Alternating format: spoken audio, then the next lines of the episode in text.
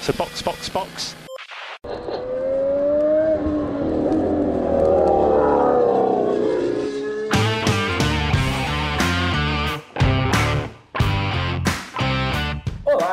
Sejam bem-vindos ao episódio 114 do Box Box Box, o original. Eu sou Felipe Junqueira e estou aqui com Aninha Ramos Hoje eu tô aqui pra falar bem de Carlos Sainz e mal da Ferrari. e Juliana Miyahara. Oi, algumas coisas mudam e outras nem tanto, gente. E nós vamos recapitular o GP de Singapura, a primeira corrida do ano que a gente não escutou o hino da Áustria. Olha que mudança. Aleluia! Aleluia. Estava na hora, Não né? aguentava mais no da Áustria e no da Holanda. Por favor, né? Mudamos um pouquinho. É, assim, o grande prêmio foi meio morno, né? Até que, depois da Ferrari ficar lá, segurando o ritmo, coisa e tal, vem aquele VSC e hum, pega fogo no cabaré. A corrida ficou louca e nem falamos ainda de onde estava a Red Bull. Então, vamos pra pauta.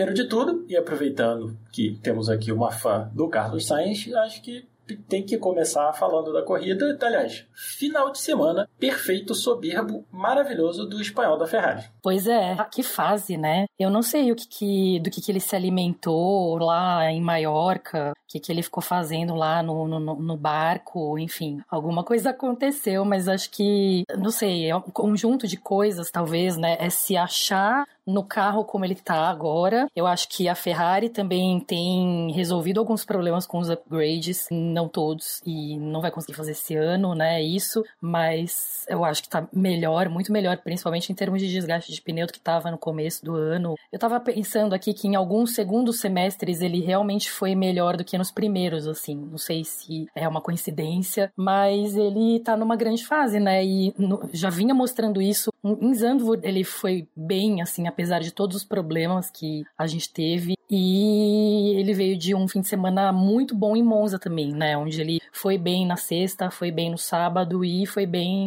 na corrida. Então isso se repetiu e é muito legal porque são duas pistas completamente diferentes, né? Então eu acho que é muito uma questão da cabeça mesmo, assim, além de outras coisas. Mas acho que especificamente no caso dele tem a ver com a cabeça dele tá muito no lugar certo, assim. Pra falar bem a verdade, eu já esperava, não sei por que esse- essa fosse ser uma corrida boa pra ele e pra Ferrari de uma forma geral muito mais do que pra Red Bull. Tinha muita gente apostando em Alonso, tinha gente apostando em Hamilton, até na McLaren, né, pra fazer frente lá com a Red Bull, porque a gente já eles já tinham falado que ele era uma pista que com certeza eles teriam mais dificuldades. Ainda acho que eles tiveram muito mais do que o que eles imaginavam. Desde o começo do ano, né? Sim. Quando a Red Bull começou a dominar, essa era a corrida que todo mundo falou: é, mas vamos ver quando chegar em Singapura, que foi o que aconteceu com a Mercedes, né? A gente Sim. for lembrar lá atrás, a Uhum. Mercedes também vinha ganhando tudo, ganhando tudo, ganhando tudo, chegou em Singapura e Exato, é um- uma corrida fora mesmo do calendário nesse sentido, assim, né? De trazer coisas esquisitas. Mas ninguém tava falando muito da Ferrari e eu achei que podia dar bom, assim. Então, é, os treinos e a classificação nem foram, assim, pra mim, uma grandíssima surpresa, assim. Eu esperava mesmo. Eu não sei se otimismo, sei lá, eu,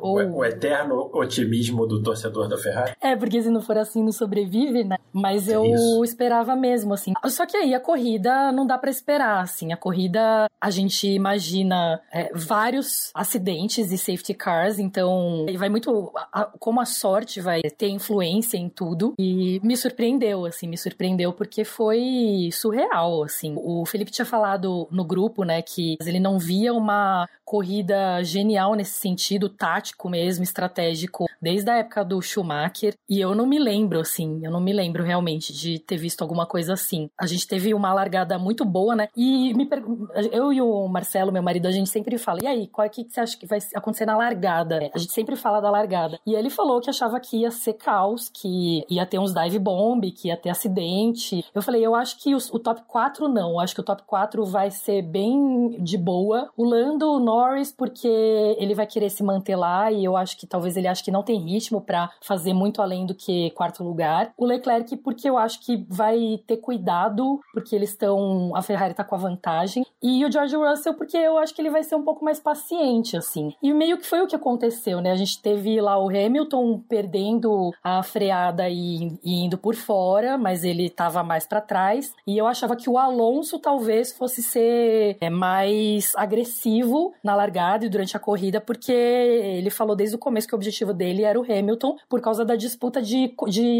de colocação no campeonato, né? E aí foi o que aconteceu. Vamos falar de um plano que não deu certo, hein? Porque a corrida, aliás, o final de semana inteiro para Aston Martin, pelo amor de Deus. Nossa senhora, Aston Martin Foi o tá pior muito- fim de semana Mas, deles. mas, mas você falou uma coisa, você falou que foram, são dois circuitos totalmente diferentes e o carro da Ferrari teve uma boa performance. Eu iria mais longe, eu falaria de três circuitos, porque Zandvoort também é totalmente diferente de Monza e também é totalmente diferente de Singapura e o carro foi bem. Sim, o Uhum. Verstappen ganhou, papapá, ok.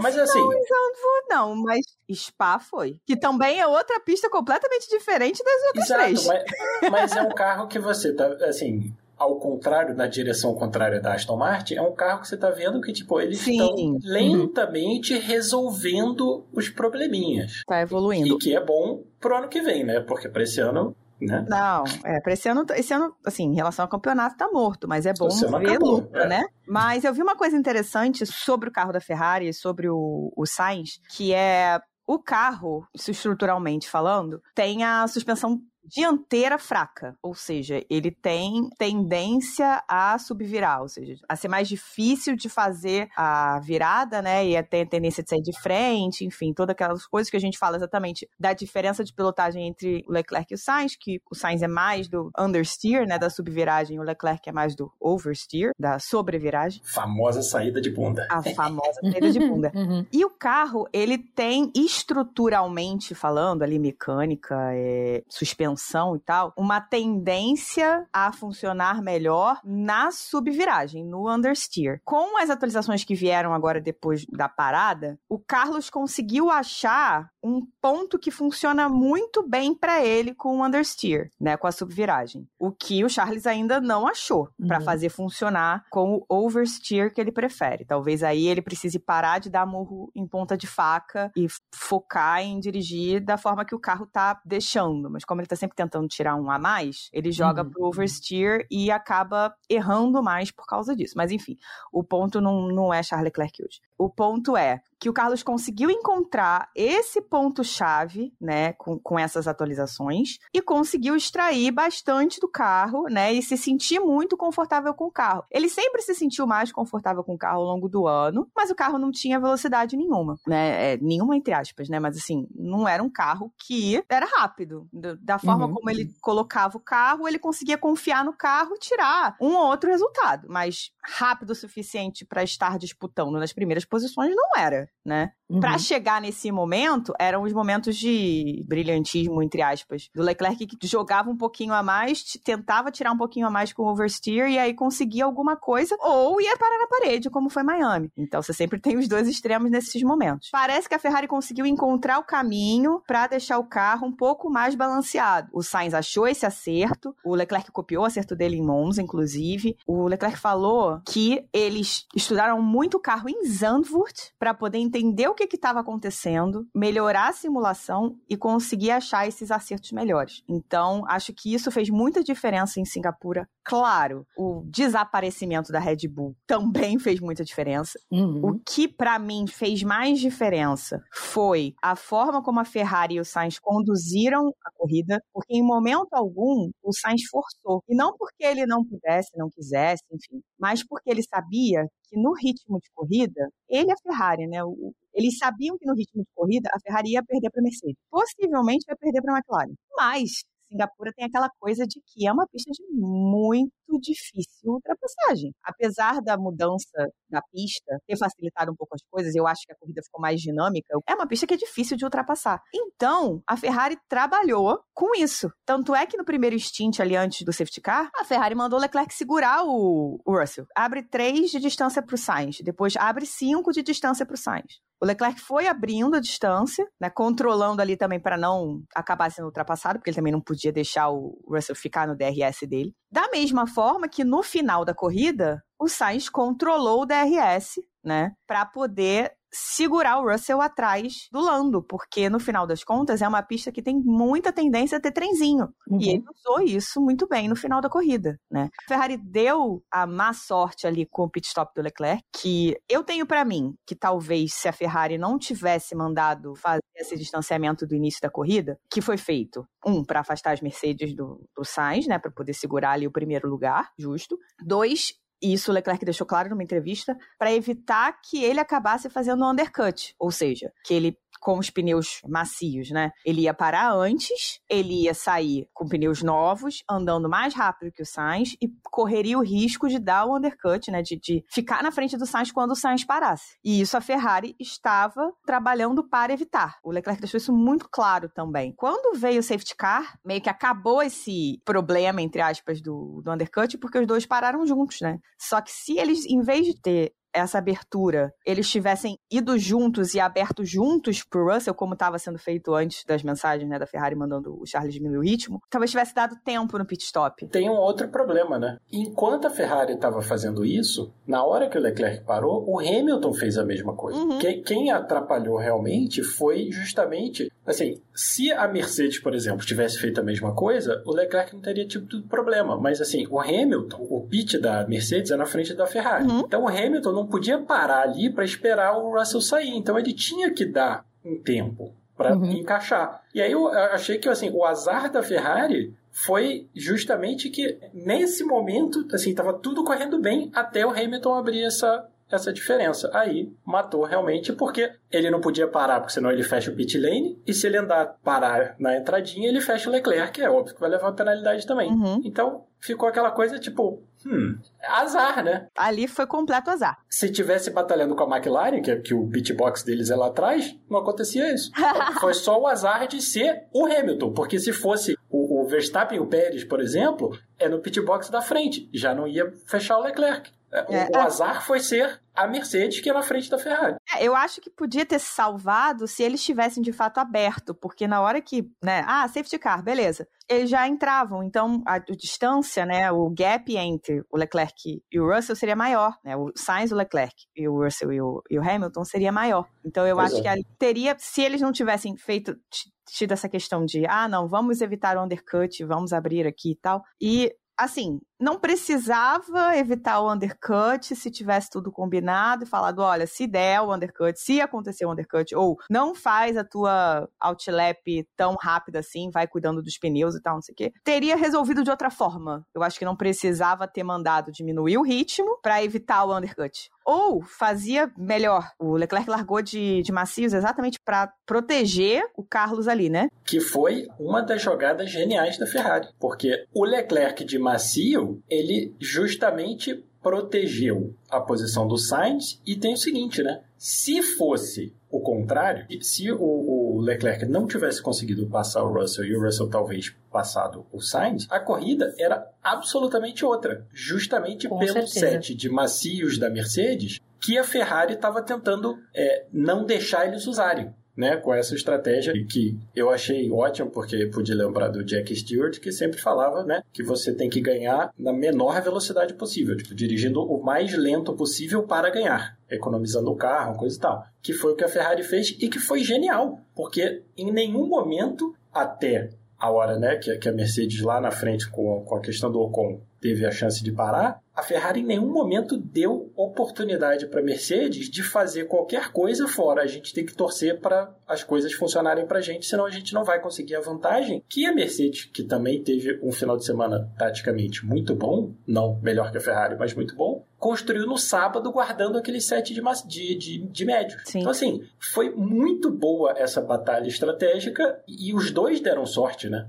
no final é. das contas, porque a Ferrari teve a sorte com o primeiro e depois a Mercedes teve a sorte de poder usar o, o assim, foi, cara, perfeito. É, eu enxergo essa estratégia da Ferrari mesmo. Colocar os macios no Leclerc para ele conseguir ter a vantagem na largada. E, ao meu ver, a, a leitura que eu fiz de tudo que falaram é que eles estavam querendo garantir a dobradinha, né? O, Sim, o primeiro e o segundo sim. lugares. E os cinco, eles pediram três segundos, depois pediram cinco segundos. Cinco segundos é, a meu ver, era para eles não fazerem um double stack onde os dois entrassem juntos. E realmente, assim, a Mercedes, eles tinham a vantagem porque eles tinham esses, eles tinham falado que eles tinham esses pneus médios novos e era uma grande vantagem e eles queriam, pra mim, evitar o undercut das Mercedes. Eles queriam evitar Sim, que as Mercedes tivessem distância, é, né, que não ia se formar o treino DRS atrás do Leclerc e os carros iam se distanciar mais e aí eles iam ter feito uma parada mesmo sem safety car, assim. É que eles tiveram a sorte de ter o safety car para poder parar e colocar esses médios,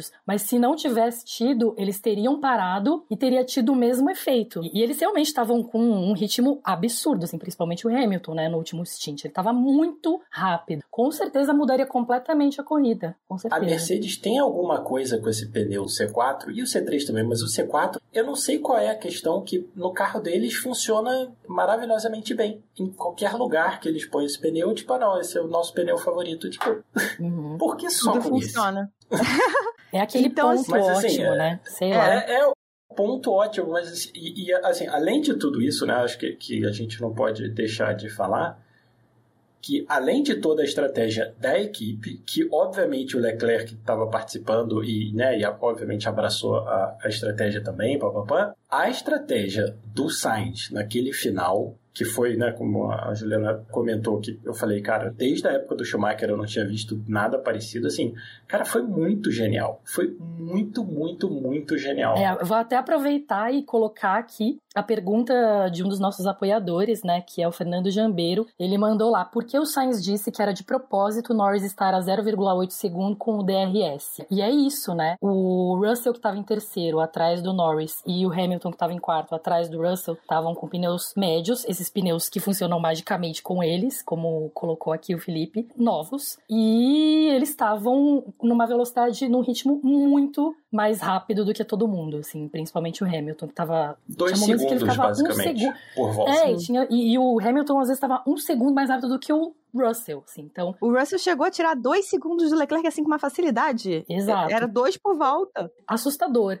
Então eles estavam mesmo vindo caçadores pra cima do pra, pra pegar o, o primeiro e o segundo lugares. Certamente iam fazer isso se o Sainz não tivesse tirado essa da cartola, assim. Que inclusive é uma tática muito de videogame, né? É muito coisa de F1, assim. F1 jogar no videogame mesmo, assim. Só que a 300 por hora, você conseguir fazer Exato. esse controle é, é, é, é absurdo, é absurdo. a 300 por hora, cansado, porque é uma Aham. corrida cansativa, numa corrida que você não pode tirar o olho da pista um segundo fora daquela reta nova, que eu achei que foi o único lugar assim que eu achei que dava para ver o pessoal tipo, ah, ok, vamos começar Sim. outra volta. Mas assim, ele ter aquela ideia e principalmente, eu acho que o, o mais interessante que eu achei foi o seguinte, que ele executou perfeitamente, porque ele deixou o Norris ter o DRS, mas nunca deixou o Norris chegar perto o suficiente para o DRS virar um problema. Então era assim, ele dava 0.8, 0.9 para o Norris, que não é suficiente porque as retas não são tão longas, mas ajudava o Norris justamente a defender contra o Russell. E quando eles saíam das. É muito engraçado você ouvir a volta, as voltas inteiras com o engenheiro dele, o Rick, é, mandando as distâncias o tempo todo, né? E aí, nas zonas de DRS, o Norris fica dentro do DRS dele, ou seja, ele fica menos de um segundo, que é justamente para ele conseguir se defender das Mercedes.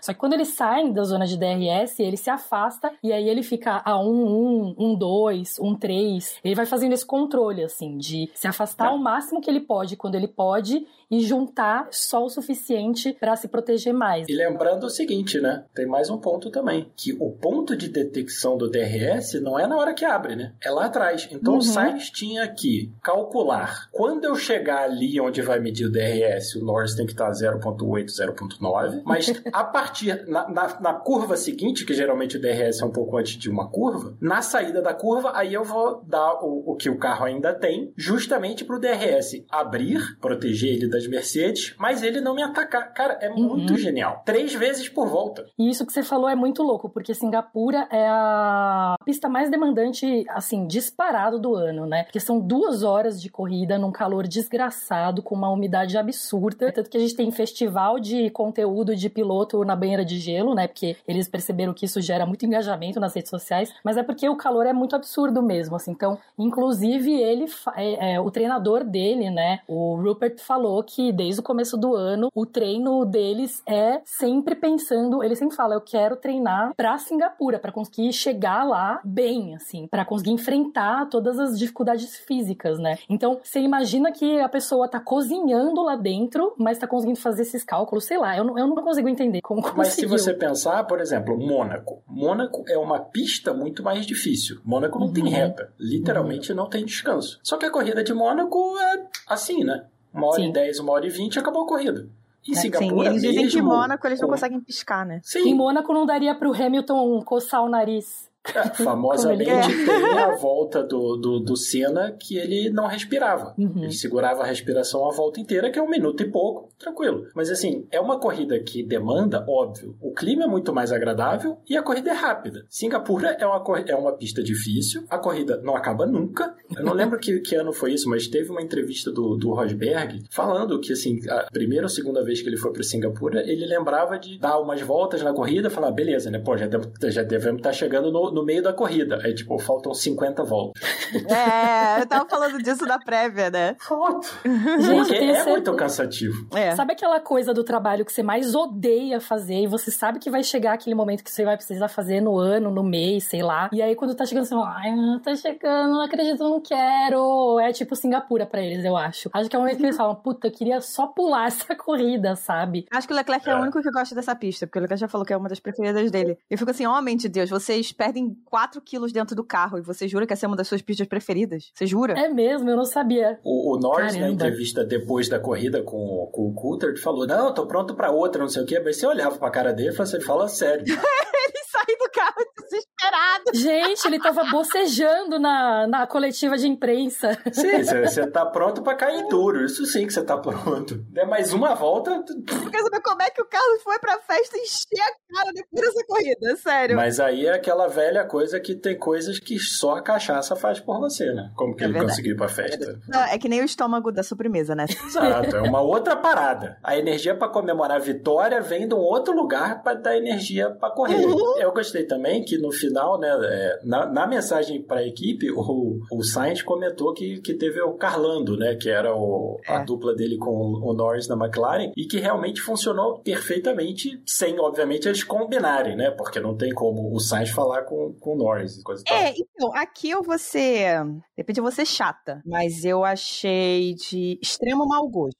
Não ali, aquele, aquele áudio não, aquele rádio foi ok. Tem um recado aí, né? Pois é, posteriormente, com os dois, tanto Lando. E aí não é só o Carlos, não, tá? É o Lando também. Sim, mas o Lando não é companheiro de equipe, né? Mas é, não, mas então, é recado do Lando pro companheiro de equipe dele e do Carlos pro companheiro de equipe dele. A diferença é que nesse caso, o Leclerc ajudou para um caralho, né? Sim, e tanto que a mensagem do Leclerc no final da corrida, a primeira coisa que ele fala é grandíssimo Carlos. Exatamente. Porque o objetivo da equipe foi atingido. Exatamente. Era esse o foco. Acho super legal que o Carlos tenha falado do Carlando, porque eu acho que foi acabou calhando, né? Ele teria feito isso com qualquer um que tivesse atrás dele para se proteger do, do Russell. Acabou calhando que foi o, o, o, o Lando. Mas, mas tem a confiança de saber porque tem várias coisas, por exemplo, tem a confiança de saber a qualidade do Lando, porque assim, essa coisa Não, de na hora só. que tá chegando o ponto de detecção, você dá o espaço, o quê? Você tem que confiar que o outro cara também tá dando 100% dele, entendeu? Porque senão atrapalha a, porra toda. Não é com qualquer um. Você faria isso com o, com o Stroll, por exemplo? Não, porque vai dar merda. Não, mas olha só, eu não faria isso com ninguém, nem com o meu melhor amigo, porque num cenário de competição, eu esperaria que o meu melhor amigo fosse comer meu c... ali naquela situação. Mas aí que tá a genialidade de como o Sainz fez, que ele não deu chance. É óbvio que o Norris passaria ele. Uhum. Fala sério. Então, acho que ele fez certo. Ele fez exatamente o que, o que ele precisava fazer. Mas naquela situação, ele teria que ter feito aquilo com qualquer um que estivesse atrás dele. Ah, sim. Mas não necessariamente ia dar certo. Exatamente, ele ia arriscar com qualquer um. Ele ia arriscar com absolutamente Mas- qualquer um, porque era o que ele podia fazer pra não ser engolido pelas Mercedes. Exatamente. Inclusive, essa coisa que você falou, de, né, na hora do, do- do- de que tá valendo a coisa muda, depois quando a gente for falar da Mercedes, isso é, é bem relevante na corrida deles ali, principalmente no final, porque eu acho que Sim. o clima tá dando uma modificada. Agora que o carro tá melhorando.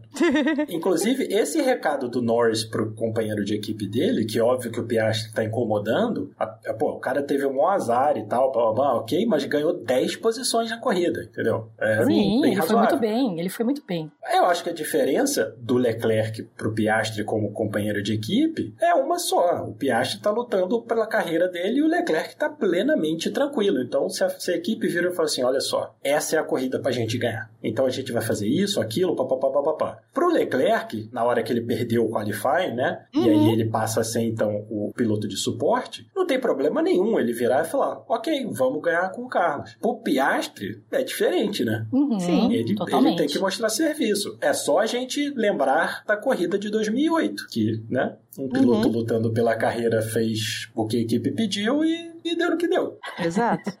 E tá repercutindo, Tá infelizmente, até repercutindo hoje. até hoje. Exatamente. Ah, Mas tem muitos advogados e consultores e coisa e tal que estão felizes, então é isso aí. A economia está se movimentando. Vamos que vamos. só, só quem tá chateado é a conta bancária do Massa, por enquanto. Vamos que Sim. vamos. Falando em conta bancária, a conta bancária que tá chateada também é a nossa. É verdade, bem, bem, bem colocado, no momento certo. Ótimo timing. Pois é, a gente tá precisando da ajuda de vocês, galera, para esse podcast continuar funcionando. A gente reviu os planos de apoio, continuam sendo quatro, agora com nomezinhos de pistas, porque nós somos muito legais. Continuam indo de 5 a 50 reais. Fizemos um revamp dos benefícios Das benesses. das benesses que vocês recebem. O nosso grupo de WhatsApp está demais. O Felipe É faz legal. gráficos da corrida, manda lá e a gente fica discutindo os gráficos e é super legal. Hoje, por exemplo, discutimos a conexão entre a possibilidade da AlphaTauri ser nomeada com a Adidas e como que isso está ligado à carreira do Pelé e à performance dele na Copa de 70. Qual outro grupo de WhatsApp você pode pular do nome de uma equipe de Fórmula 1 para um lance da Copa de 70 com o Pelé? Exato. Sem É, dar aqui. mil passos, entendeu? Foi assim. Foi literalmente dois passos. e teve um gráfico muito legal que você fez, Felipe, que foi da velocidade do Verstappen, né? Pois é, eu fiz agora há pouco, inclusive, a comparação do Verstappen com o Leclerc na última volta. Sacanagem com o Leclerc e com os pneus Sacanagem. dele, com o- a unidade de Pneus potência e dele. o motor. Não, e tudo, né? É, Mas assim, é muito incrível e eu acho muito legal porque você olha, né, os, os tracinhos e vão pra cá e vão pra lá, blá, blá, blá, e você nitidamente vê, ó, aqui não tem pneu, aqui não tem velocidade final porque o, o motor tá, você né, não pode exigir tudo do motor, aqui o, o pneu de novo não tá funcionando, aqui não tem tração, aqui não tem, é, assim, é muito legal. Então, galera, se vocês quiserem participar do nosso grupo de WhatsApp, é só apoiar a gente no Apoia-se ou no PicPay a partir do plano Silverstone, que é o plano de 10 reais. Mas quem não puder, não tem problema, quiser só dar uma ajudinha, o plano de 5 reais tá lá, que é o Monza. Vocês participam do nosso Melhores Amigos do Instagram, participam de enquetes que a Juliana coloca direto lá. Então, veja da gente. Cincão, cincão, cincão. Menos que um cafezinho hoje em dia, viu? Pô, hoje em dia não, não é mais nem um shopping isso, né? Fala sério. Não, chopp de jeito nenhum. Nem um garotinho. garotinho tá 8 reais aqui no Rio. Olha que promoção incrível, entendeu? Para participar de tudo isso. E sem falar do fato de que, dependendo do plano que você entrar, você pode, inclusive, vir participar e dar sua opinião e, né, xingar quem você quer xingar e tudo mais. Exatamente.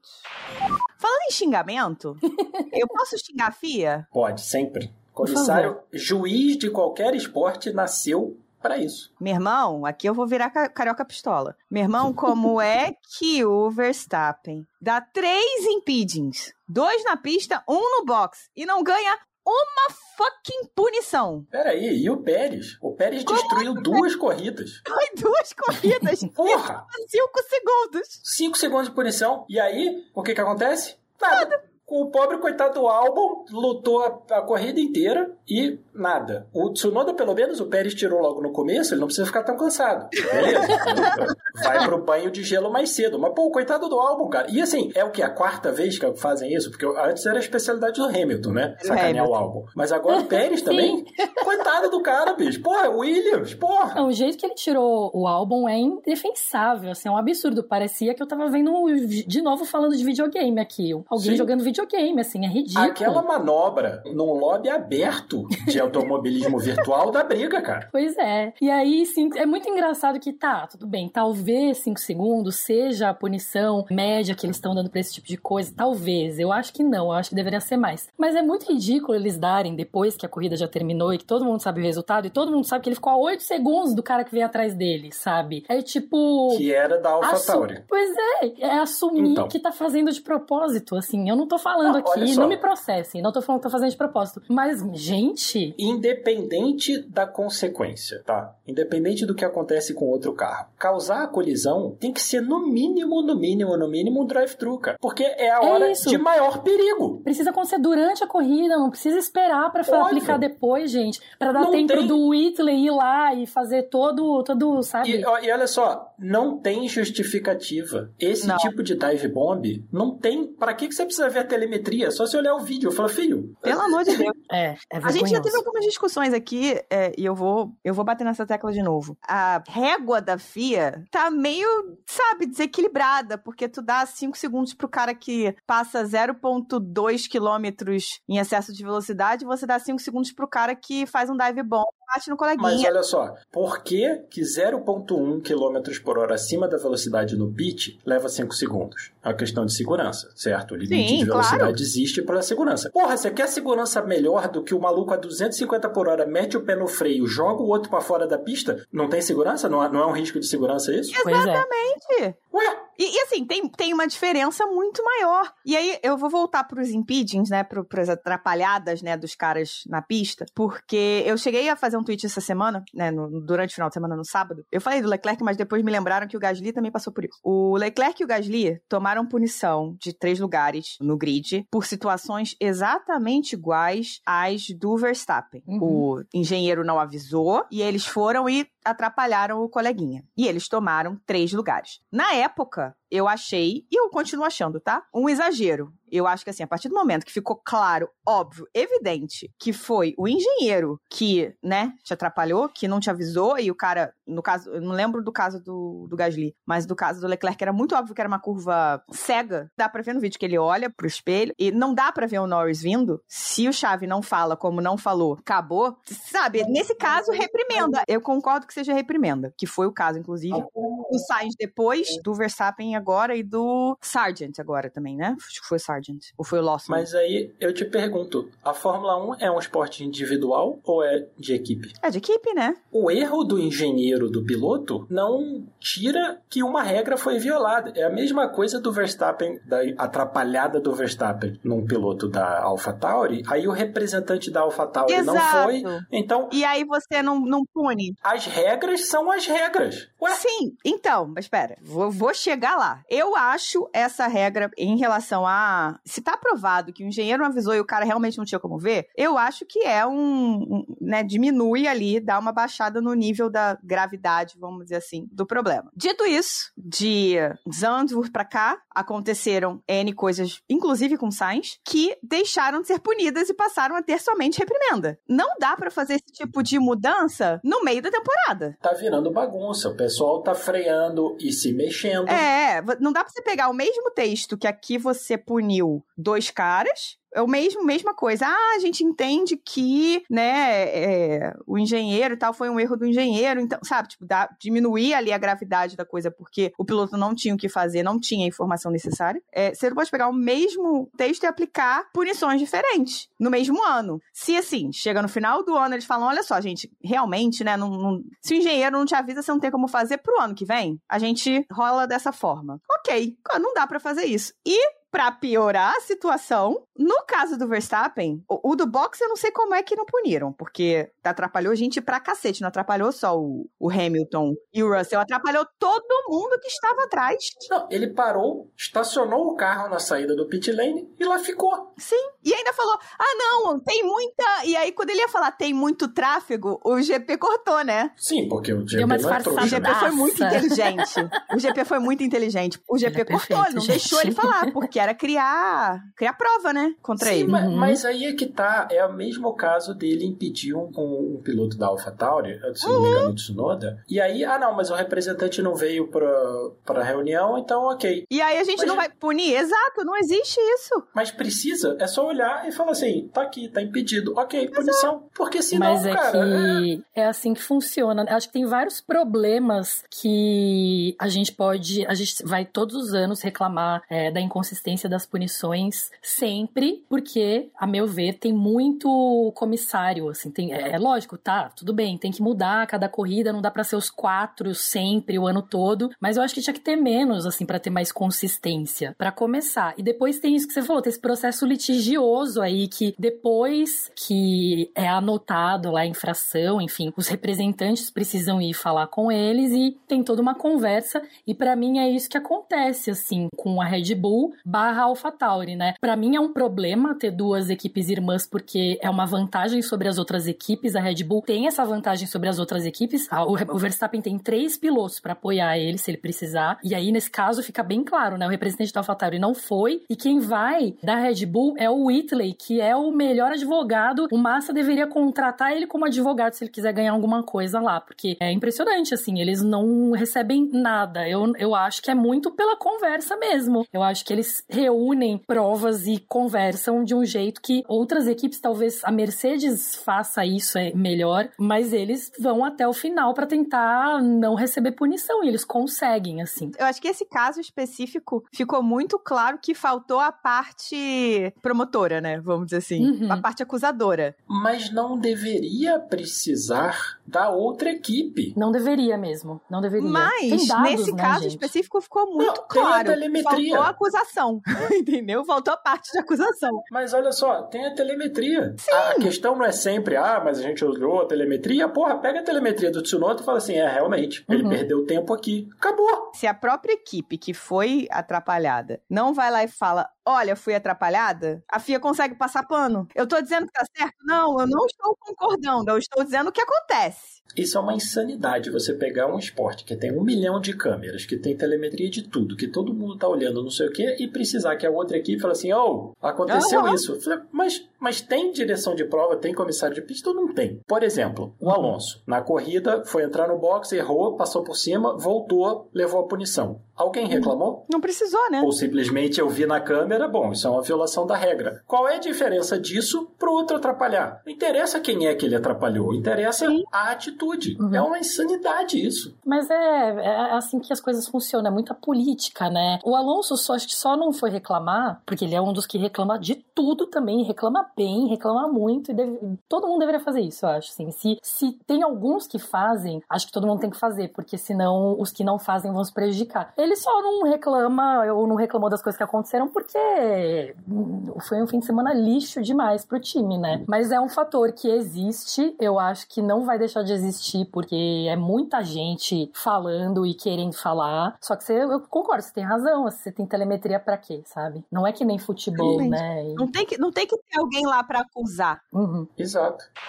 Já que a gente falou da Aston Martin, acho que essa foi a corrida que a lua de mel acabou, né? A gente não tinha escutado o Alonso falar o que ele falou, que o carro não, não tem como dirigir o carro. Indirigível. Todos os erros e não sei o que. Acho que se alguém não tem certeza do que é um carro que não está sendo desenvolvido direito, a Aston Martin é, assim, a, a temporada deles é o PowerPoint perfeito como não fazer. Porque o Alonso finalmente perdeu o P3 no, no Campeonato de Pilotos, né? Que ele estava desde o começo do ano. Uhum. E assim, quem que aposta que ele vai conseguir recuperar? Ninguém, porque o carro tá trágico. Junto para trás, né? A própria batida do Stroll Nossa. é uma batida de carro que não tá funcionando. Sim. Ele tava perdendo o carro já umas três curvas. Sim, na curva lá atrás, ele já dá uma mega corrigida no carro e, e aquela saída de tipo subir um pouquinho na zebra, tchau, é coisa de carro que tem assim, tem uma janelinha de funcionamento desse tamaninho e se sair disso, tchau. Assim, você pensar, cara, o Stroll foi P11, P14, P14 nos treinos. Antes de bater, ele era 16, então ele estava sendo eliminado. E, e, aquela batida é de quem está tentando demais com um carro que não está funcionando. Então, assim, é, de, de, terceira força de ah, vamos ganhar uma corrida, né? Como o Alonso falou no começo do ano, assim, marcar ponto para eles hoje em dia tá valendo já. Será que esse é um caso de Mercedes Rosa? Eu desconfiava muito do excelente desempenho que de repente eles tiraram da cartola, assim, porque eles copiaram a Red Bull, né? E, e eu acho que ainda não é uma equipe completamente estruturada para conseguir andar com um projeto que não é deles, assim. Eu acho que pode ser isso. Posso estar muito errada. Eu acho que eles copiaram a Red Bull e a Ferrari conseguiram juntar os dois conceitos bem, mas como aconteceu inclusive com a Mercedes Rosa, o que, que acontece? Quando você não entende exatamente o conceito, fora aquela coisa inicial, o que, que você faz? Exato. Uhum. Como que a gente desenvolve isso? Porque assim, se você pensar a questão do Stroll, por exemplo, fazia todo sentido não deixar ele correr. Tem uma corrida esse final de semana, a chance dele fazer alguma coisa decente era bastante baixa. Para que, que você vai botar ele para correr? Mas assim, é uma equipe que claramente está perdida. Porque assim, olha a McLaren, cara. A McLaren no Bahrein era velocidade de Fórmula 2. Nossa. E agora a McLaren está chegando no pódio sem precisar de absolutamente nada, né? de, de, nada estranho que aconteça. E a Aston Martin, que começou pódio, pódio, pódio, pódio, o carro não funciona mais. E assim, não funcionou em Monza e não funcionou em Singapura. Você vai funcionar onde então? E ainda corre o risco do Stroll não correr esse final de semana, né? Então tem aí os murmurinhos. Se for uma concussão séria, Suzuka é uma pista ruim, né? Aqueles S. Imagina um cara meio ainda com efeito de concussão metendo um carro de Fórmula 1 nos S. É. Eu não sei se ele realmente estava. Tá, foi por, só por conta dele, da, da recuperação dele. Ele tá, já apareceu jogando pedal lá com o Lando Norris e o Max Verstappen, acho que George Russell, talvez não lembro, no Japão, enfim. Não que isso signifique que ele tá completamente recuperado, mas eu acho que foi muito também de. A, a gente vai reconstruir o carro para de repente ele bater de novo, assim que ele vai largar do pit lane. Tipo, não vamos reconstruir o carro, sabe? E aí Deixa a gente quieto. tem que reconstruir o carro para É um corrida dinheiro do Pra Japão. Suzuka, exato. É, Não, exato. E se não tiver peça? Tem que trazer lá da Inglaterra. entendeu? Exato. Eu achei que fez todo sentido falar só, vamos, né? Precisa não. Relaxa, vai pro Japão, vai, entendeu? Vai, vai descansar um pouquinho, você tá, tá meio abalado ainda. Vamos que vamos. Uhum. E ao contrário da Aston Martin, a Mercedes vem evoluindo, né? Bastante. Eles fizeram uma ótima estratégia, um ritmo de corrida assim muito bom. Eu falei antes, né? O clima tá começando a ficar esquisito. Cara, o Russell Porque, na assim, parede, eu juro que doeu. Doeu. Doeu. Ah, cara. foi horrível. Assim, Foi horrível. foi engraçado, mas ao mesmo tempo sacanagem com ele. Mas assim, eu achei que o clima tá dando uma azedadinha, entendeu? Porque o, o, o Hamilton, atrás do Russell, tipo assim, na volta 61, o Hamilton reclamando com o Bono que o Russell tem que acelerar. Tipo, tem que acelerar pra onde? Tem um Uhum. carro na frente dele. Você quer que ele aumente o ritmo exatamente assim, como? É, na verdade, isso aí é, é um código pra me deixa passar, né? Exato, deixa. Só que tinha uma volta pra terminar. É, não ia ser possível, não tinha como ele deixar passar, eles iam se ferrar lá. Enfim. Exato. Vai, vai deixar passar na penúltima volta. Ó, você tem aí 500 metros pra conseguir ultrapassar o Norris. Porra, É. fala sério, né? E aí eu vou puxar a pergunta do, do apoiador, do Leonardo Fernandes. Se vocês fossem os estrategistas da Mercedes, teriam parado o Russell e o Lewis arriscando perder o segundo lugar, meio que garantido do Russell? Ou seria melhor ter deixado o Russell na pista, garantir o segundo lugar e ter parado apenas o Lewis e correr o risco apenas com o Willie? Eu acho que, assim, faria sentido do ponto de vista estratégico. Politicamente, é uma decisão complexa. Eu, sendo completamente estratégica, se eu fosse da Mercedes, eu teria parado o Lewis e teria mantido o Russell na pista. Split Do strategy. ponto de vista de estratégia, faz todo sentido você ter as duas. Com da certeza. mesma forma que eu teria parado o Leclerc. Pensa no seguinte: Pensa no Hamilton ganhando e o Russell, que foi melhor o final de semana inteiro, tendo que dar passagem pro Hamilton porque ele tá vindo de pneu melhor Uhum. para passar o Sainz, numa temporada que você não está lutando pelo título. Eu entendo. É difícil, é bem difícil. Mas a Mercedes tinha uma chance de ganhar, meu amigo. Pois é, é, é assim, os dois são um risco. E no caso da Mercedes, eu falo completamente livre de qualquer desgosto por qualquer um, porque na verdade eu gosto muito dos dois pilotos da Mercedes. Eu acho é, das duplas hoje na Fórmula 1, a dupla que eu acho que tem mais chances de evoluir e trabalhar bem juntas e a que é mais equilibrada é a da Mercedes. Minha sensação com eles. Obviamente, o Lewis quer ganhar o oitavo título, papapá, papapá, papapá. O Russell é novo na equipe, mal ou bem, né? Então, ainda há espaço dentro da Mercedes, se eles souberem manejar, para que em um momento um acabe sendo sacrificado, vamos dizer assim, como foi na Ferrari, entendeu? O Carlos foi melhor na, na classificação, fez a pole, sinto muito, Charles ficou de escudeiro. Aqui nesse caso, a chance deles era realmente parando. É claro que agora, né, a gente tá olhando, né, de trás. Mas achei, na hora eu achei assim, cara, por que parar os dois? Você tem a chance de fazer um split strategy aí. Porque você vai ter um cara com a posição na pista e você vai ter um cara que vai vir de trás. E um pode puxar o outro. Da mesma forma que teve os pneus da Ferrari no- na largada. Um, eles dividiram a estratégia, o, o Carlos largou de médio para ir até mais, né, para ir longo. O Leclerc foi de macios para pular ali o, o, o Russell e a estratégia funcionou. Uhum. Eu entendo a decisão. Eu acho que, considerando a vantagem que a equipe sabia que tinha, né? Porque quando eles pararam, as comunicações com, com os pilotos foram todas: vamos ganhar, é só não Uhum. fazer nenhuma cagada que a gente ganha. Eu acho que, de posse desses dados, eu acho que eu pararia os dois mesmo e falaria: vamos buscar o pódio, entendeu? Um, dois e vamos que vamos. Porque o Russell tava bem. O Russell não marcou Sim. a pole por um piscar de olhos, né? Sim. A pole foi decidida por uma curva entre os Sim. três. Ah, Eu acho o seguinte, eu acho que a pole foi decidida pelo fato da Mercedes ter economizado um pneu. Porque o Sainz deu as duas voltas do Q3 de pneu novo, então você sabe exatamente o, o grip que você tem, você sabe exatamente onde que, você, onde que dá, onde que não dá. E o Russell deu a volta de pneu usado, que tem uma diferença aí de uns décimos. E essa pequena diferença talvez seja a pequena diferença que a gente viu no cronômetro. É, é fácil ser engenheiro de obra pronta, né? E aí a pergunta que o Sim, Leonardo tá óbvio. fazendo aqui é: vocês teriam feito o que eles fizeram ou vocês teriam feito diferente? Vendo o resultado, eu acho que se tivessem mantido um dos dois, né, e aí no caso manteriam o Russell, eh, ele não teria conseguido, porque eles estavam muito rápidos de pneu médio novos, muito rápidos, muito rápidos. Eles só conseguiram chegar em terceiro e quarto por causa disso, assim. Se eles não tivessem parado, eu acho que teria dado na mesma, talvez. Porque Sim. o ritmo dele, do Russell, ia estar parecido com o do Carlos e.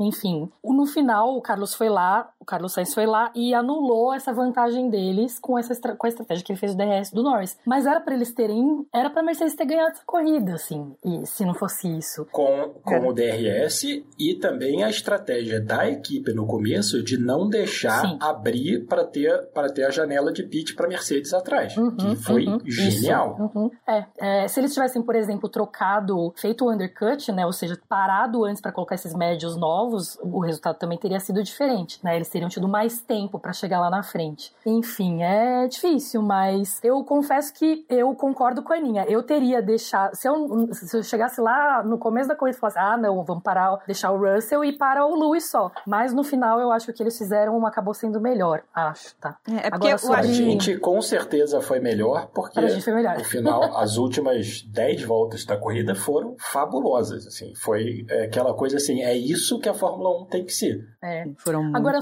sobre essa disputa entre eles, né? Eu também acho que é um- um- uma das melhores duplas, assim. Comecei o ano achando que era a melhor dupla, agora eu já não sei mais, assim. Em, em termos de equilíbrio mesmo. Porque o Hamilton, ele tá sendo extremamente consistente, né? Ele fez muitos pódios esse ano e ele tá 70 pontos, eu acho, na frente do Russell, assim. Então, apesar do Russell ter uns brilhos, né? Por exemplo, eu- o, o que ele fez nesse fim de semana até ele bater, é, ele tava melhor. Tava até compensando o ritmo melhor do Hamilton. Mas é a Mas- história toda do Hamilton, né? que ele tem sorte, mas é incrível que ele sempre tem sorte. Ele Sim, tem sorte ele o tempo todo. Mas ele também estava mais rápido, né, no último stint. Então, eu acho que. É, não sei, assim, o, o Hamilton tá muito consciente. E 70 pontos de diferença é bastante coisa, assim. O Russell, acho que ainda tá cometendo alguns erros cruciais que estão custando muito para ele. E aí a equipe não decidiu também quem que ela vai favorecer, né? Não, não eu tá acho decidido. que não tem necessidade de decidir agora. Também acho né? que não. Eu acho que tem que tirar o melhor que cada um pode tirar e, e, e, ir decidindo. É, eu acho que tem que ser, é, tem que ser corrida corrida, como, como a Ferrari tá fazendo também. Só que tem uma coisa estranha, né? No final dessa corrida, a Mercedes não foi pro pódio do, do, do Hamilton, né? E... Mas será que não teve alguma outra coisa? Porque já, eu lembro que aconteceu com a Ferrari, foi tipo um drama do caralho, e no final das contas eles tinham que correr para pegar voo. Cara, mas eles então, não sei. Não podia ir cinco pessoas, assim, sabe? Eu então, sei que então, tinha uns gatos pingados Deve ter lá. acontecido alguma coisa é. do tipo, ah, precisa, peraí que tem um problema com o carro, tem que pegar o carro, tem que... Deve ter acontecido algo do Mas gênero não, assim, não porque vai todo eles, mundo pegar eles o carro, iam né? terminar no pódio. É, todo mundo Sim, sabia que eles iam um terminar no pódio de uma forma ou de outra. Uhum. É.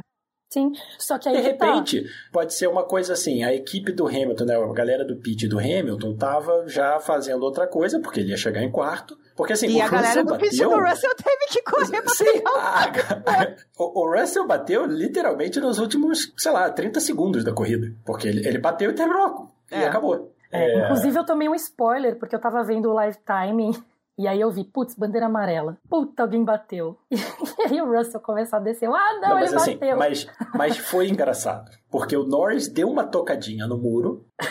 Sim. E o Russell, o que acontece, né? No circuito de rua, você tá seguindo o carro, você tá olhando pro carro da frente. Ele deu uma tocadinha no muro, o Russell deu uma mega tocadinha no muro, que só realça como é difícil o que esses caras fazem. Inclusive, o erro que o Logan Sargent cometeu é, foi muito pior do que o erro que o, que o Russell cometeu. Só que custou tudo para ele e nada pro Sargent, Sim. que não fez diferença nenhuma para ele. Mas é pista de rua, né? Pista Esse negócio de do pódio é ainda, né? eu não sei, assim, eu, acho, eu, eu, ainda acho estranho. Eu vi que tinha uns gatos pingados lá, mas o próprio Hamilton deu um shadezinho, né, na equipe, assim, ele, ele fez isso, não lembro se foi na, na Austrália que isso aconteceu, no Canadá, não lembro. É, ele falou é, ah, minha, não sei a minha equipe, porque não sei, eu não sei onde eles estão. E no, e no pódio ele estava demonstrando, assim, que tava, né, ele foi cumprimentar os mecânicos da Ferrari, ou os mecânicos da Ferrari foram cumprimentar ele, aí ele estava lá cumprimentando o Zac Brown e a McLaren, e, e tem a, a foto dele sentado lá, que sim, podia ser cansaço também, é, é bem provável que ele estivesse extremamente cansado, mas é estranho, sei lá, eu não consigo entender. Eu apostaria nisso, assim, que quando o Russell bateu, não deu tempo de sei lá o que já estavam fazendo, e tipo, putz. Pois é, corre todo mundo pra pegar o carro do Russell. Enquanto isso, do, o pessoal do Hamilton já tava tipo, vamos lá guardar as coisas. É, o pessoal já, já guardando a trouxinha deles. Ah, gente, é. mas tem os engenheiros, né? Tem o Toto, tem as, a galera de comunicações. A enfim. galera top, Toto, Jerome D'Ambrosio e, e Mick Schumacher, aquela galera que fica ali em volta do Toto, realmente, né? É. Custava nada dar uma corridinha. Mas eu acho que alguma coisa aconteceu. Assim, não, não, não acho que seja necessariamente uma questão, tipo, pessoal. Eu acho que alguma coisa aconteceu. É, eu, eu acho também que o mais provável é que deu alguma zebra lá e não deu tempo de, de chegar e tal. Não consigo conceber a possibilidade de a Mercedes com o Hamilton ter um problema a ponto de ninguém ir no pódio dele. Não, não consigo conceber essa possibilidade. De verdade, não consigo. É, eu, eu acho, eu acho difícil também, mas, mas coisas mais estranhas já aconteceram na Fórmula 1. É, é chato, é, é chato. Pô, o cara tava lá sozinho e tal. Na outra direção da coisa, eu acho que a gente não pode deixar de, de falar no, no Lawson, né? Que teve um final de semana mega difícil. E eu acho que qualquer novato em Singapura pela primeira vez seria um final de semana difícil, mas foi agora o primeiro piloto a marcar pela primeira vez em Singapura. Uhum. Que, assim, eu achei uma, uma recompensa justa pelo que ele tem feito. Achei, é, achei a recompensa de saber que a equipe vai renovar com o Tsunoda e o Ricardo bem, bem caída. Mas, assim, como se alguém precisasse é, de, de confirmação, cara, obviamente é um piloto que deveria estar na Fórmula 1, né? Sim, tem qualidade de sobra para isso. Eu acho que talvez eles estejam, se se confirmar nessa renovação do Tsunoda e do Ricardo, talvez eles estejam traumatizados com, com o que aconteceu com o De Vries, tipo, nossa, uhum. brilhou aqui substituindo um piloto, vamos contratar. E aí deu no que deu. Ah, mas olha só, o Eu De Vries, a, a AlphaTauri quis acreditar porque quis, porque assim, a Williams é um carro bom para Monza, ele é um bom piloto, porra, quem não sabe, o cara tem 28 anos, uma mega carreira de automobilismo, já ganhou isso, já ganhou aquilo. E eles resolveram, então, com 54 pilotos júnior na Fórmula 2, ah não, vamos pegar esse maluco aqui. Foi uma decisão meio idiota, entendeu? Eu, uhum, eu vejo a decisão da Red Bull como um pensamento para 2025 para a saída do Pérez. É, eu também uhum. acho. Que é para ver se o Ricardo ainda tem algo a dar. É tipo, uhum. eu acho que eu acho que é um teste pro Ricardo e pro Tsunoda. Eu não tiro o Tsunoda dessa história, apesar de o Tsunoda ter toda a questão da Honda, a Honda querer levar ele pra, pra Aston Martin, se o, se o Alonso sair mesmo, né, de 25 para 26 não, não ficar para as novas regras. Mais fácil o Lance Stroll ir fazer é, eu é, também um acho. do que, do que sair o Alonso. eu também acho que é mais fácil o Lance Stroll jogar tênis do que o Alonso desistir do largar o osso, tá? Mas enfim, tem toda essa questão de que o, o Tsunoda seria o cara para ir para Aston Martin né, numa aposentadoria do, do, do Alonso e tal, ou uma saída do Stroll, enfim. Mas eu não acho que a Red Bull simplesmente diz, sabe, descarte o Tsunoda esse ponto. Eu acho que 2024 vai ser um teste para os dois para ver se alguém consegue pegar essa vaga do Pérez, que, cara, não dá. Tá merecendo não perder dá. a vaga, né? Pelo amor de Deus. Não tá dando. É, esse Eu... final de semana foi tenso pro Pérez, cara. Foi ele ele tirou, tirou dois malucos da corrida, em nenhum momento deu nenhuma indicação que ia se dar bem, e assim, pô, ele foi o último. Quando é. ele parou, ele estava em último. Sabemos que a Red Bull teve problemas. Muitos, né? Tentaram um upgrade aí no assoalho, né? O negócio não funcionou. Eles estavam aí pensando que ia ser ruim, a gente não acreditou neles. Se vocês ouvirem o nosso episódio do, da prévia de Singapura, a gente não acreditou neles. A gente, inclusive, zoou que eles estavam fazendo igual o Toto, né? Exato. Que sempre falava que a gente tá no, é, tamo mal, a Ferrari vai bem, o Fulaninho vai bem, e chegava lá, ganhava de 30 segundos, já tchau, então. Hein? Aí tem a questão da asa, eu não acho que chegou a dar problema ainda não, acho que a gente vai ver essa questão da asa agora no Japão? Ah, cara, olha só, a asa, muita gente falou, não sei o que, eu diria que o aperto das TDs é mais fácil você olhar pra Aston Martin do que pra Red Bull, porque assim, uhum. se a asa deles vale um segundo no qualifying, cara, porra, põe essa asa no museu, porra. Vende no supermercado essa asa pra todo mundo ter acesso. Não, porra, tem que, tem que dar um prêmio Nobel pro Adrian Newey. Coloca se a asa dele... Porra, vale um segundo só se ela balança ou não, porra, o cara tem que ganhar o prêmio Nobel da aerodinâmica, porra. Eu brinquei com isso, né? Eu brinquei com isso no Twitter, mas uh, não é, não é. Agora, claro, seria né? engraçado se chegasse em Suzuka, né? A gente espera que eles voltem com tudo e tudo volte ao normal, infelizmente, e ainda tivesse diferente, né? Acho que é um conjunto de coisas, mas eu, nossa, gente, foi muito pior do que eu imaginava. Não, não vou negar, quem, quem me segue, eu pessoalmente nas redes sociais, viu quão feliz eu fiquei com a eliminação deles é, no Q2. Foi, foi maravilhoso, assim. E não é que eu odeie a Red Bull, odeie os dois pilotos. Ah, mas, gente, é, é divertido, sabe? Quebrar um pouco o campeonato desse jeito, né? Chato dominância total. Ah, eu assumo que eu odeio a Red Bull e eu odeio os dois pilotos. eu achei engraçado, eu achei muito engraçado. Eu acho que o mais importante e o mais crucial é o seguinte: o recorde de uma, uma equipe ganhar 100% não vai rolar de novo. Reforçando o que a gente já sabe há décadas, que, assim, sucesso na Fórmula 1 e sucesso continuado na Fórmula 1 é difícil pacas. E que uhum. eu espero que isso faça as pessoas olharem para o que foi a Mercedes, para o que era a Ferrari do Schumacher, que era a McLaren na década de 80, para o que foi a Brown em 2009, para o que é a Red Bull agora, e pensar assim, cara, é muito incrível o que esses caras estão fazendo, porque literalmente qualquer coisa acaba com um recorde. O Verstappen ter ganhado 10 corridas seguidas é surreal, porque assim, o cara não pode ter um segundo de tipo, é pé embaixo, assim, concentração total. É, se a gente lembrar lembrar do, do Rosberg, quando ganhou o título e ele se aposentou porque ele falou: Cara, o, o nível de esforço que eu tive que fazer para ganhar do Hamilton é algo que eu não quero nunca mais fazer na vida. uhum. Tipo, tô fora. E assim, eu acho que só realça o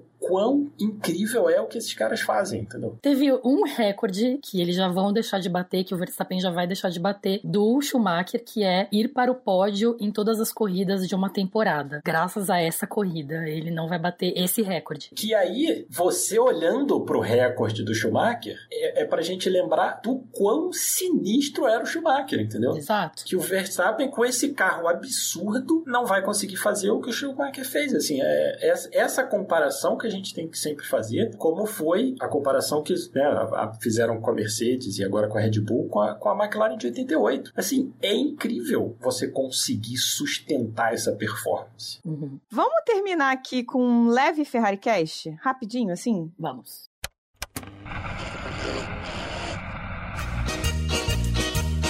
Uma bosta. Competência que chama. Puta que pariu. Ser ferrarista é complexo. Tá difícil ser ferrarista. Foi nada, nada diferente do que a gente já tá acostumado. E aí fudeu dois campeonatos. Só duas palavras aí, viu, Bruno? Parabéns. Parabéns, Bruno. Ferrari Cast. Vamos começar falando assim, já, já falamos bastante bastante, bastante. Acho que esse foi o foco do episódio no, na corridaça que o Carlos Sainz fez, né? A Ju já deu um... falou bastante do que o que será que ele fez em Maiorca, né? É, para ele voltar do jeito que ele voltou. Eu chuto drogas.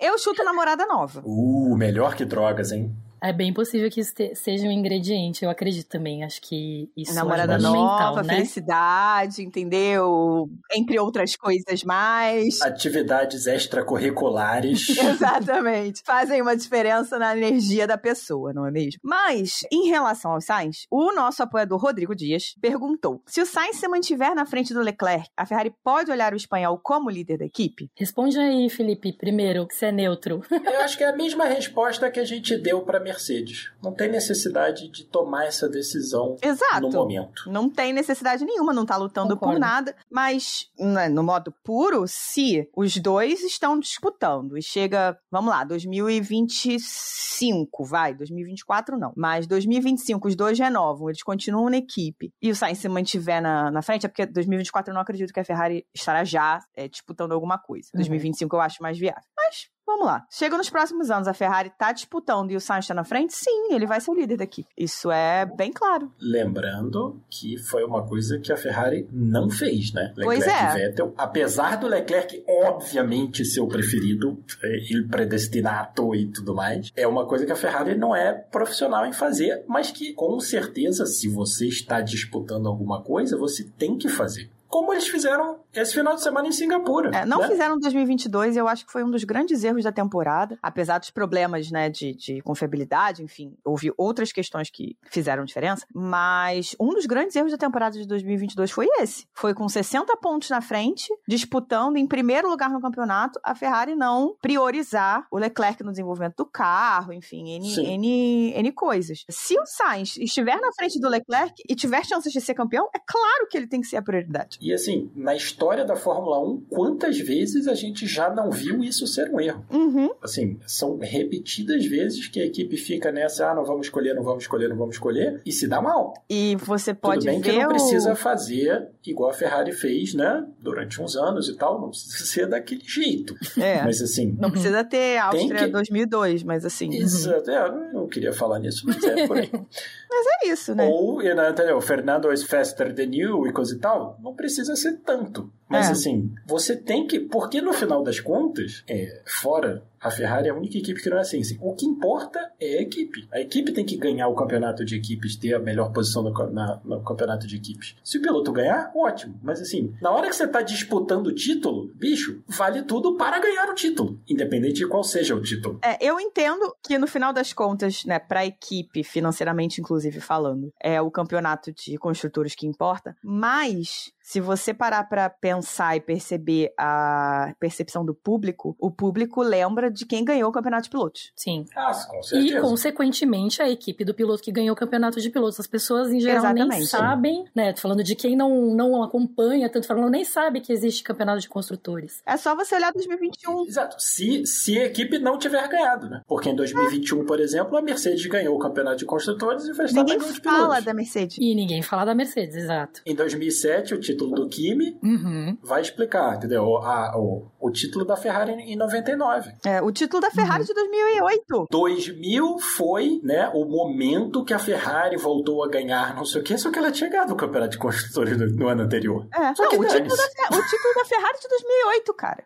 Sim. Perdeu Uhum. o campeonato de pilotos, todo mundo lembra do Hamilton campeão, ninguém fala que a Ferrari ganhou em 2008. Uhum. Sim, O campeonato. porque não, para o público não é relevante, mas assim, é o que eu tô falando, a equipe, na hora que você tá disputando um título, qualquer título, você pode até falar assim, ó, primeiro a gente ganha de construtores, como a Mercedes fazia, né? Uhum. Primeiro a gente ganha de construtores, depois a gente vê. Mas assim, se você tá disputando o título, cara, vamos ganhar o título, bicho. É, não mas importa, pô, é, é egos e, e- e sentimentos que se danem, o negócio é Eu ganhar. acho que foi Tamo esse o problema da passado do ego do Binotto em relação Sim. ao carro, né? Mas, enfim. Já levando isso em consideração, a gente tem o exemplo da Red Bull, né? E, ano passado e esse ano, você pode ver, no início do ano, o carro da Red Bull é mais, eu vou botar entre aspas aqui, tá equilibrado. O Tcheco começa o ano conseguindo brigar né, não, não né, pau a pau, mas conseguindo brigar com o Verstappen, ganha uma outra corrida, né, como foi 2002, 2022, foi 2023 também. E a Red Bull foca no piloto mais rápido, que é o Verstappen, desenvolve o carro pensando nele, e aí o Tcheco se ferra. O Verstappen falou isso, que em Miami ele achou o, o ponto do carro. Foi. E aí, 10 vitórias seguidas. E aí, dane-se o que o, o Pérez quer, né? Exatamente. Uhum. E a mesma coisa acontece, e- eu acho pelo menos, né, que deveria acontecer com a Ferrari, deveria ter acontecido em 2022, se for o caso em 2024, para qualquer que seja o piloto, eu acho que é o que tem que acontecer. Dito isso, eu tenho uma pergunta para vocês. Quando essas regras entraram, 2022, né, na verdade, quando começou, começou a se falar dessas regras já para 2021, aí, enfim, não rolou por causa da, da Covid, se falou muito que esses carros seriam mais rápidos e seriam próximos à, à forma de pilotagem dos carros da Fórmula 2. Eu lembro de ouvir muito isso de vários team principals, que o carro é mais rápido nesse formato de Fórmula 2, que é mais solto na traseira, enfim. Vocês acham que Singapura 2023 pode acabar sendo para a Ferrari o que foi o Brasil de 2022 para Mercedes? Pode dar uma iludida? Poder,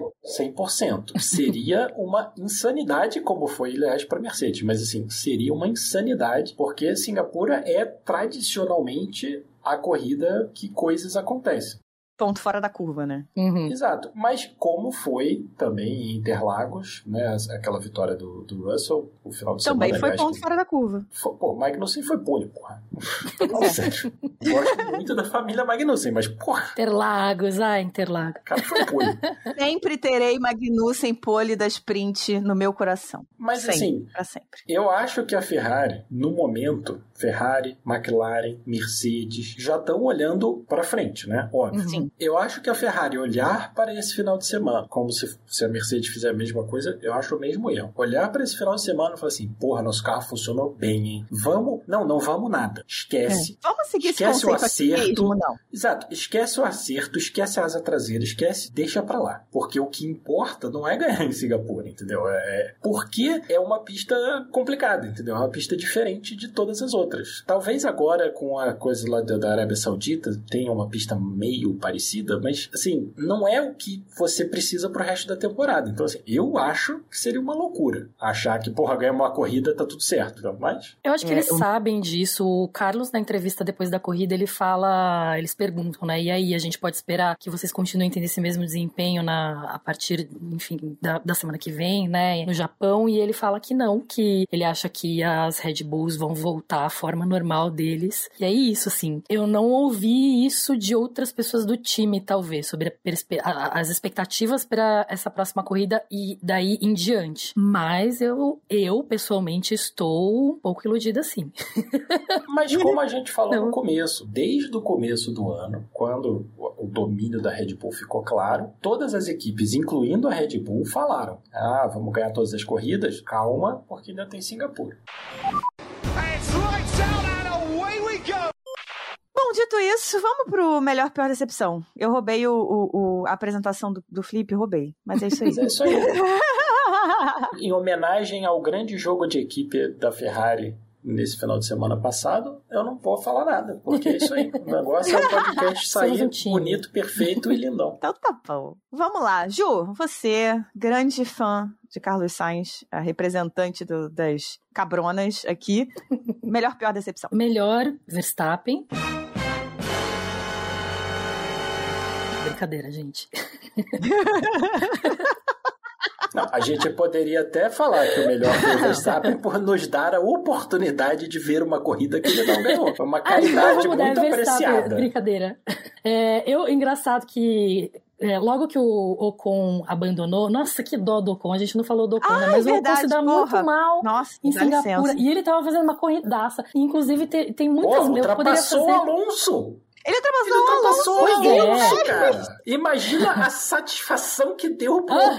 Ocon mandar aquela Isso é por aquele todo o sofrimento que você fez lindo no passar. Alonso. Foi lindo, foi lindo, foi milimétrico. É, Cara, foi ele- perfeito e assim, foi muito bom porque não tinha absolutamente o que Alonso fazer. Foi aquela situação assim, se você não me fechar pra fora, eu vou te passar aqui mesmo, mas se você me fechar pra fora, tchau pra você, porque eu vou meter por dentro e um abraço. Assim, foi, cara, foi muito lindo. É, e aí foi a mesma coisa que aconteceu com o George. Foi muito triste, né? O abandono dele. Aí não foi Nossa, culpa dele. foi triste. Ele teve um problema na- no, no, no, no câmbio, na caixa de câmbio, eu acho. E, e nessa hora começou a aparecer pra votar no piloto do dia, né? E aí, por consideração, a, é, não tinha acontecido ainda, é, é de propósito que o Norris tá no meu DRS, e, apesar de eu já achar que a corrida do Sainz estava muito boa, mas eu quis votar nele pra, enfim, né? Coitado. Putz, ele tava indo muito bem e num ano que a Alpine tá péssima. Inclusive, o Gasly foi muito bem também, ele chegou em sexto, Uhum. né? Pô, Teve Gasly- muitas não. performances excelentes, assim.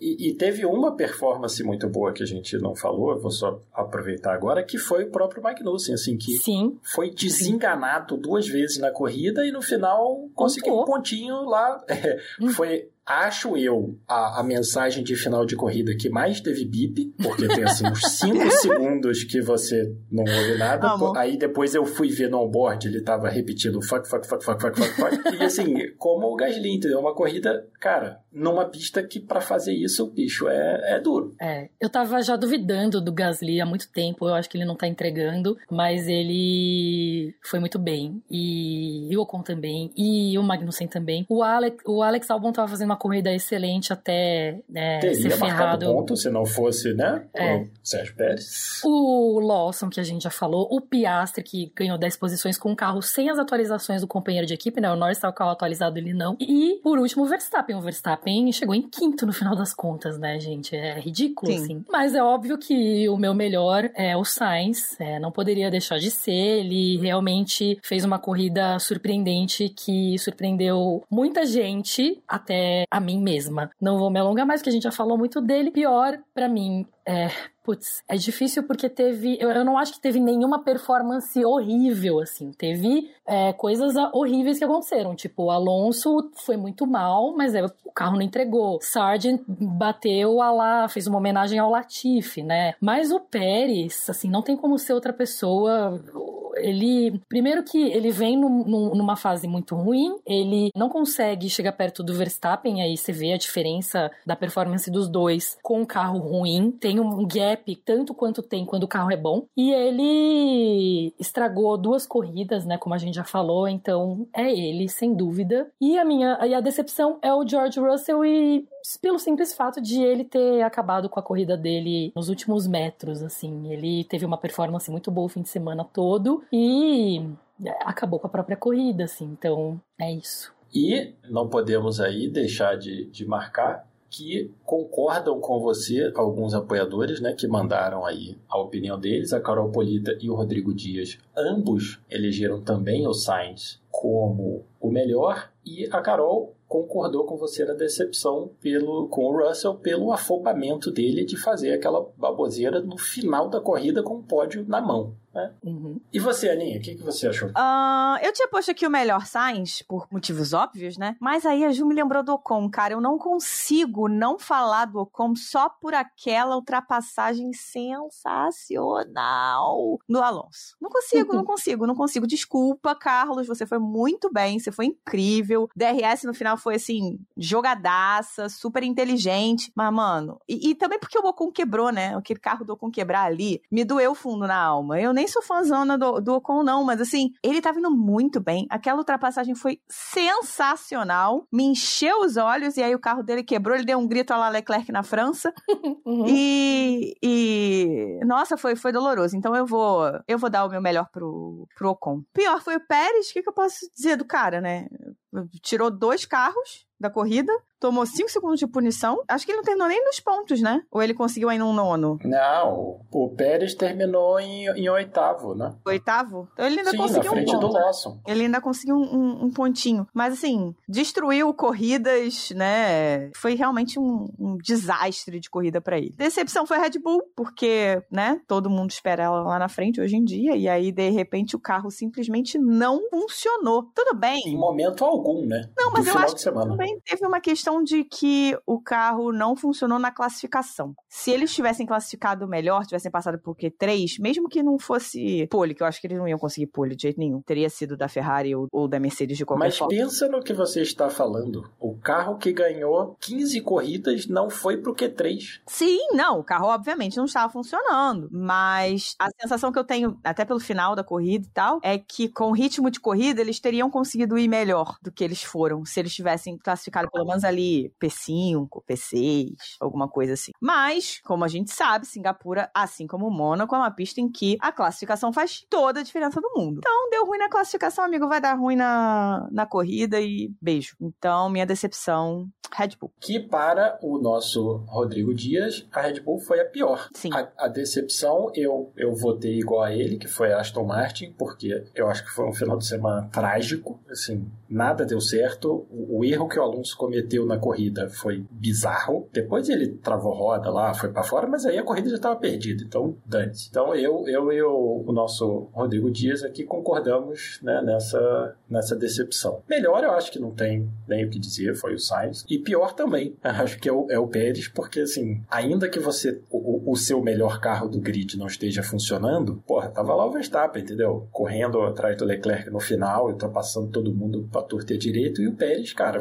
ficou voltas e voltas e voltas travado lá no meio do pelotão a ver navios, entendeu? Aí parou no pit e foi pra último. Sim. Assim, não dá. Melhor carro do grid, filho. Vocês ganharam 15 corridas seguidas. Você não pode cair pra último sem que aconteça nada estranho, entendeu? So box, box, box. E finalmente, né, já que a gente falou dos apoiadores, Aninha, você quer dar aquele abraço de coração nos nossos apoiadores? Como sempre, eles merecem nosso agradecimento de coração para os apoiadores Monza e para os apoiadores Silverstone, Interlagos e Mônaco. Agradecimento nominal para Leonardo Fernandes, Hugo Costermani, Thaís Costa, Leco Ferreira, Fernando Jambeiro, Rodolfo Tavares, Bruna Soares, Carol Polita, Jaime de Oliveira, Diogo Moreira e Ed Silva. Se vocês quiserem falar com a gente, estamos no arroba cashboxboxbox no Twitter e no Instagram e arroba boxboxboxpodcast no YouTube. Nosso e-mail é podcastboxboxbox.gmail.com. Também é a nossa chave do Pix para aquela ajudinha avulsa, né? E não se esqueçam de avaliar gente no seu reprodutor de áudio, seja com thumbs up, thumbs down, 5 estrelas, 100 pontos, não importa. O, o máximo que ele deixar vocês ah, marcarem para melhorar nosso engajamento e que para que outras pessoas tenham acesso ao nosso conteúdo. Então é isso. Tem Japão essa semana, galera. Aquela corridinha da madrugada. Preparem o café. Já aviso que eu não assistirei, porque estarei numa festa de casamento muito maneira. Falando em coisas que a cachaça faz por você, Falando em coisas que a cachaça faz por você, né? Mas semana que vem tem episódio. Tenho certeza absoluta que Ju, Felipe, Denis e Isoto vão dar conta. é importante, né, esse GP do Japão, porque se a Red Bull for mal de novo, a gente vai ter aquela avalanche de teorias da conspiração e, né, pra quem Ah, gosta, sim. Vai ser um prato cheio. Ah, Eu sim. amo. Ah, e deve ter a confirmação do Tsunoda e do, e do Ricardo. Essa parte vai ser bem triste, né, mas Aliás, eu não sei se é verdade, tá? Mas eu acabei de ver, literalmente acabei de ver neste segundo no Twitter, é alguém falando que com o, o, o Stroll não correndo, quem corre pela Aston Martin seria o, o Drogovic, não o Van Dorn. Uhum. Esse é o fim de semana dele, realmente. Eu acho que é isso mesmo. seria bom, né? Vamos ver, eu acabei de ver, tipo, neste. Quando a instante. gente publicar, provavelmente a gente já vai ter a confirmação, mas fica aí a torcida para o Caso nosso o piloto. Stroll não corra, né? Exato. E, e acho que em homenagem ao bom gosto dos pais dele na hora de escolher o nome dele também. Merece. Hoje eu fui perguntada se, o, se Felipe é um nome muito comum no Brasil. Aí eu falei, é, muito. Estavam falando do, do Massa, do Nige, do Drogovic. Falei assim, todos os últimos pilotos brasileiros na, na Fórmula 1 é, foram Felipes. Felipe é um nome tão comum assim no Brasil, é. É muito Pois é, se, se, se eu fosse um pouquinho mais baixo, tivesse mais dinheiro e algum talento, talvez eu tivesse também, entendeu? Então é isso, galera. Vambora. Até mais. Box, box, box. Valeu, gente. Box, box, box. Vamos nós para o Japão agora.